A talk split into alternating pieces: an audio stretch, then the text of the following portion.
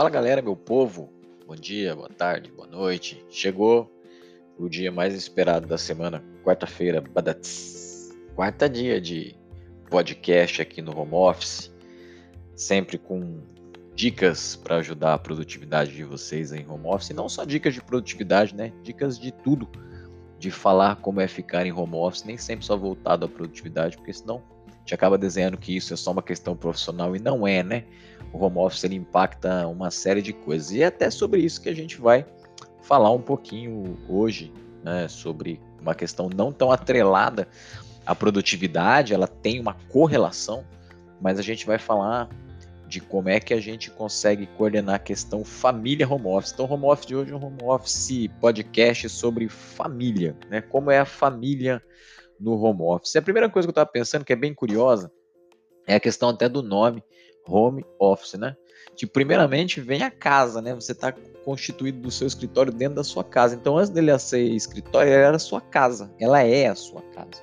Né? Então, antes de tudo, é, você tem isso como casa, como seu habitat de vivência junto com família, seu habitat de vivência, mesmo que você seja solteiro, sozinho, coisas que são muito mais ligadas ao seu pessoal do que ao seu profissional, porque antes de qualquer coisa, ele é a sua casa, né?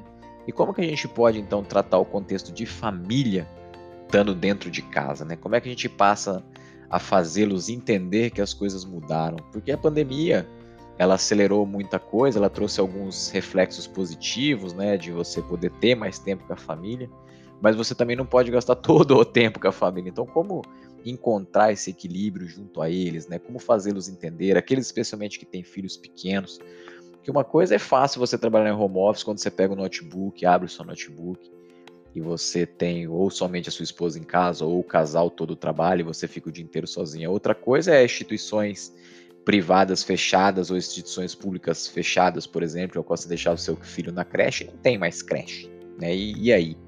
Como é que é o sentimento, né? Como é que faz? Você escuta seu filho chorando, você sai da reunião, os, as pessoas que estão convivendo com você na reunião vão entender que tudo mudou? Ou todo mundo entende que mudou, mas na hora de cobrar o resultado cobra da mesma forma? Então, como é isso, né? Então, hoje o bate-papo vai ser sobre essa questão.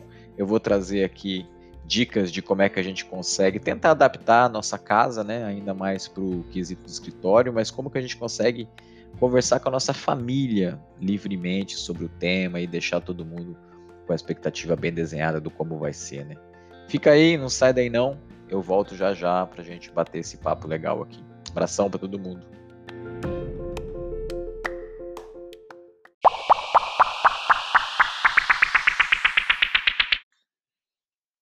Agora sim, está valendo. Tá lá um corpo estendido no chão. Essa é uma breve homenagem a Januário de Oliveira, narrador icônico dos anos 90. Me lembro de assistir jogos com meus pais, de Januário de Oliveira na...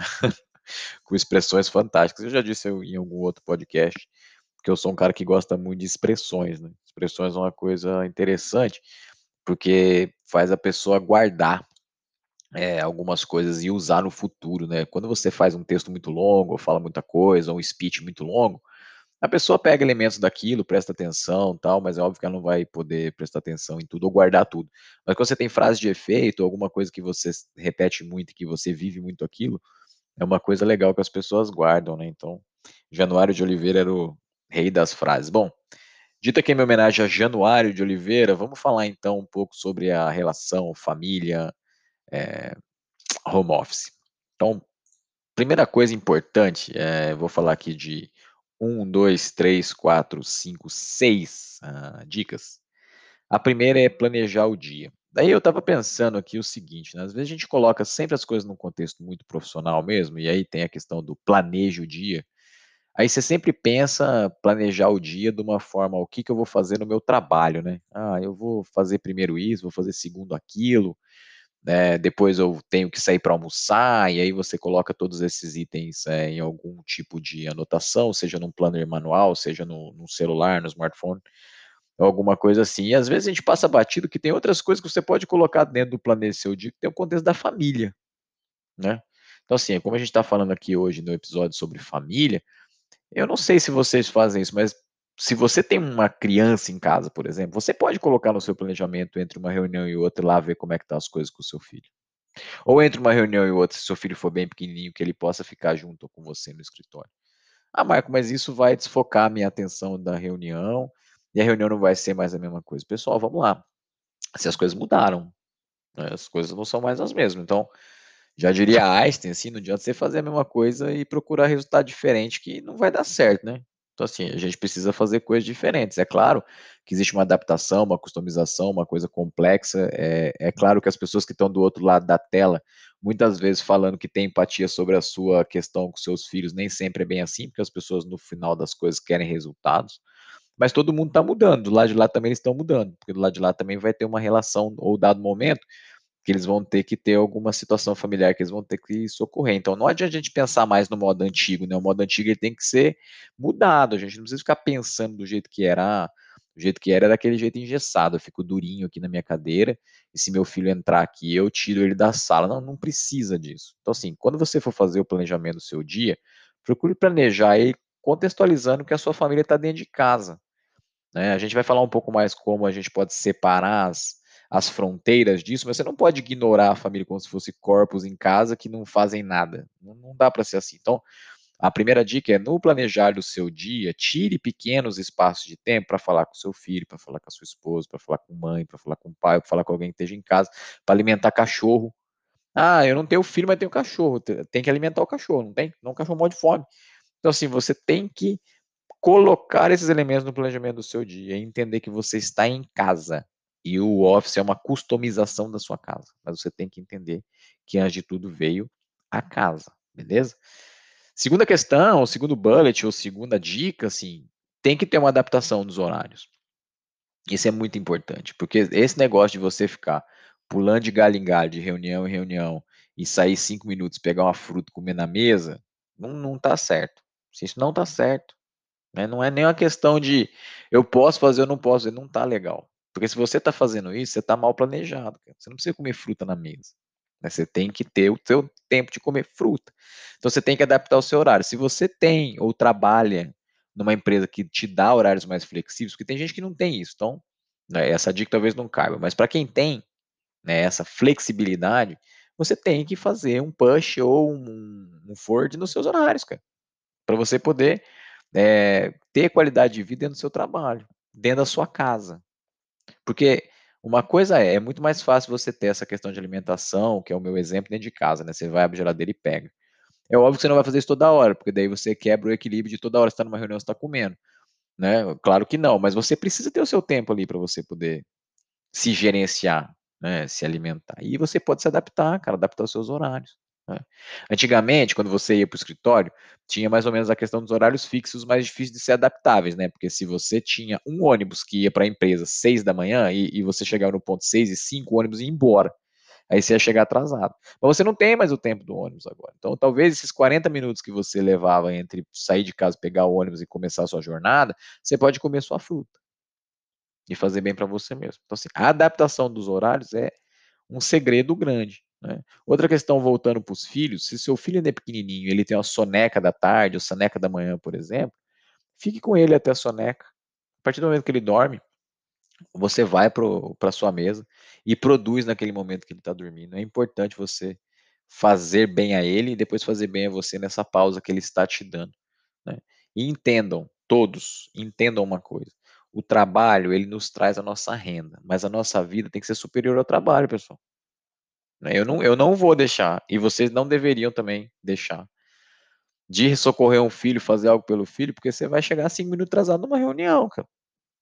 Né? Então, assim, e precisa se customizar as coisas, se adaptar, ser flexível ao ponto de incluir todo mundo na sua rotina e conseguir fazer com que a sua rotina funcione bem. Sobre o seu local de trabalho, terceira dica, você precisa ter um local separado para trabalhar. O Marco já falou isso 440 vezes, mas é uma verdade. Porque mesmo o escritório estando dentro de casa, você precisa delimitar um espaço. Por quê? Porque se você fizer as dicas anteriores que eu falei, e você tiver um tempo dentro do contexto para os seus filhos, para a esposa, para pai ou para qualquer pessoa que resida com você, ou até mesmo para o cachorro, se você tem um lugar delimitado, você consegue conversar com a pessoa para que ela entenda que no momento que você está dentro daquele lugar delimitado, ela te respeite. Então, por isso que é importante a delimitação do local. Mas não é uma zona de guerra, pessoal. Tipo, se você passar para cá, você invadiu a fronteira inimiga. Não é isso. É uma conversa, é um acordo, é um entendimento que a partir do momento que você está para cá das linhas, você está fazendo alguma coisa e produzindo alguma coisa para o seu trabalho. A partir do momento que você está parado do lado de lá das linhas, não tem nenhum problema se seu filho vir correndo te, fazer uma, te dar um abraço. Cara. Na vida não precisa ser engessado desse jeito. Porque senão o benefício do home office nada muda. Senão é, é igual que a gente pegasse o seu, o seu cubicle, né, o seu pedaço lá da empresa, e trouxesse para dentro da sua casa e pronto. É só aquilo ali, ó, a nave espacial, né? Você fica preso ali dentro daquela nave. Não é isso. Passa por uma adaptação, mas você não pode deixar de ter um local de trabalho. Né?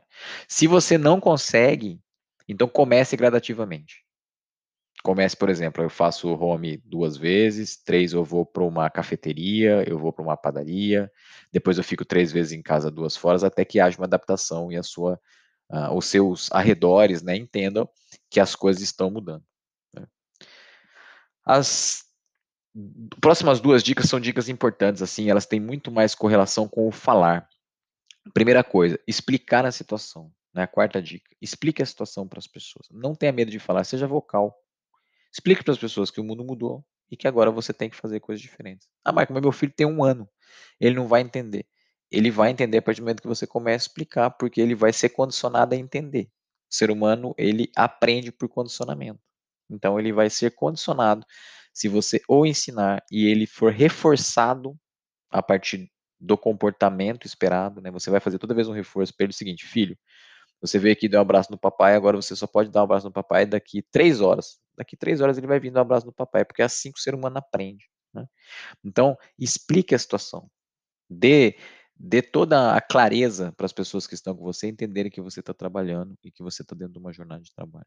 Né? Quinta dica: não adianta você fugir que você não tem uma jornada dupla. Você tem.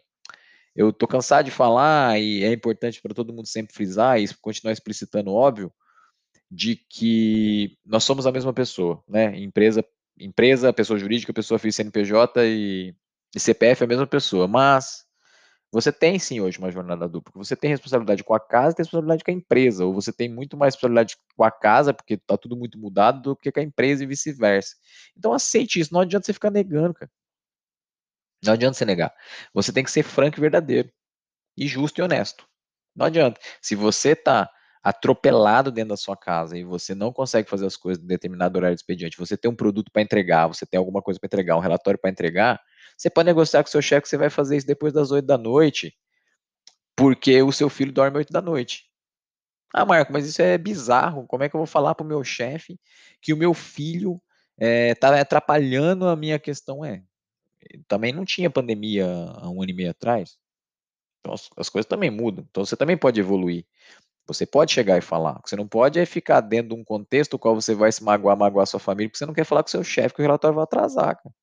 E ele não vai atrasar, ele vai sair mais tarde. E aí volta naquele tópico que eu falei sobre a alteração dos horários. Ah, como é que meu chefe vai encarar isso? Eu não sei como é que ele vai encarar isso. Eu sei que a mudança cultural parte por você falar, ser transparente com as pessoas que estão ao seu redor passa por isso. Se você não for transparente, o cara do outro lado ele não tem uma bola de cristal. Ele não sabe dos seus problemas, ele não sabe o que está passando, ele não mora contigo. Então, se você não falar para o cara, estou passando a situação A, B, C, e falar para o cara, olha, eu não consigo atender uma reunião quatro e meia da tarde, que é o horário que eu vou buscar meu filho no colégio, ele não vai saber e vai marcar a reunião quatro e meia da tarde, cara. Entendeu? Então você precisa falar e aceitar que a jornada mudou. Agora tem uma jornada muito mais dupla mesmo né, que é a jornada aqui dentro de casa e a jornada profissional que estão bem misturados. E a última dica que para mim é muito importante, mas às vezes a gente tem um pouco de falta de humildade, se eu posso usar essa palavra, é o seguinte: aceitar e pedir ajuda. Ninguém é Superman, galera. Na moral, assim, tipo, a gente não é Superman, né? A gente não pode ser Superman e nem pode ter essa síndrome de falar eu faço tudo, eu sou fera, eu consigo. Porque chega uma hora que a gente entra no modo pato, né? O modo pato é o pato voa, anda e nada, mas ele faz tudo com uma imperfeição tremenda, né? Já viu um pato andando, cara? Tipo, é de abrir sorriso, né? Então, assim, não adianta entrar no modo pato. Não rola entrar no modo pato. Então, se você pode pedir ajuda, peça ajuda. Seja no contexto dentro de casa, seja no contexto profissional. Se você tem a capacidade, a habilidade de fazer várias coisas, vai ter algumas coisas que você não vai ter. Peça ajuda, cara. Levante a mão. Não tem nada de não digno nisso. Não tem nada de não. Minha mãe tinha frase, minha mãe é tipo um Januário de Oliveira. Né? Minha mãe tinha uma frase que era tipo assim: feio é roubar e não conseguir carregar. Aí é feio. Mas pedir a Ju levantar a mão e falar assim: não consigo, não sei, não posso nesse prazo, não tem nada de ruim. O mundo seria muito melhor se as pessoas falassem mais não do que sim. Porque quando a pessoa fala muito sim, e depois ela nega os próprios sim porque não consegue atender, gera uma expectativa no outro que acaba atrapalhando muito mais do que se ela tivesse falado não. Ah, mas o não machuca. O não machuca, mas não desenha expectativa. É tipo um cutoff. E machuca, mas ele já machuca e já acaba. E já vamos para a próxima. Quando você fala assim, gera expectativa no outro. Do sim, cara. E aí depois você não consegue entregar. Então, aceita e peça ajuda. Né? Se alguém está oferecendo ajuda, eu quero, eu quero a sua ajuda. Eu não sei fazer, eu não estou conseguindo fazer. Né? E aí você. E eu não estou falando só isso no ambiente profissional, estou falando no ambiente pessoal também. Porque dentro de casa você vai ter que, se você tem filho pequeno, você vai ter que ajudar a dar mamar, vai ter que ajudar a trocar, vai ter que ajudar a fazer uma pancada de coisa. Se a sua esposa também trabalha, vocês vão ter que se ajudar. Se seu filho é adolescente, é a mesma coisa. Se ele vai numa festa, um vai ter que buscar uma vez, outro vai ter que buscar outra, peça ajuda. Não queira buscar o filho, participar da reunião, fazer o churrasco para os cunhados, fazer compra, entrar na reunião do meeting, participar de dois, um, tudo ao mesmo tempo, cara, porque daí você vai entrar em burnout e não vai entregar nada. Então, levanta a mão, fala, preciso de ajuda. Né? E quando alguém te ofertar, aceite ajuda, porque não tem nada de não digno nisso. Beleza? São as minhas dicas de quarta-feira, véspera de feriado de Corpus Christi. Espero que todo mundo esteja bem, feliz nas suas casas, ah, sempre respeitando aí os, os bons protocolos para que a gente vença essa pandemia logo. Sempre falando sobre os acessos à plataforma, a gente está com quase 400 views, então agradeço a todo mundo que é assíduo, agradeço a todo mundo que propaga essa ideia para as demais pessoas. Fico muito feliz de estar ajudando, que todos possam ter um feriado muito legal, muito abençoado e até quarta que vem, galera. Obrigadão, abraço para todo mundo, tchau, tchau.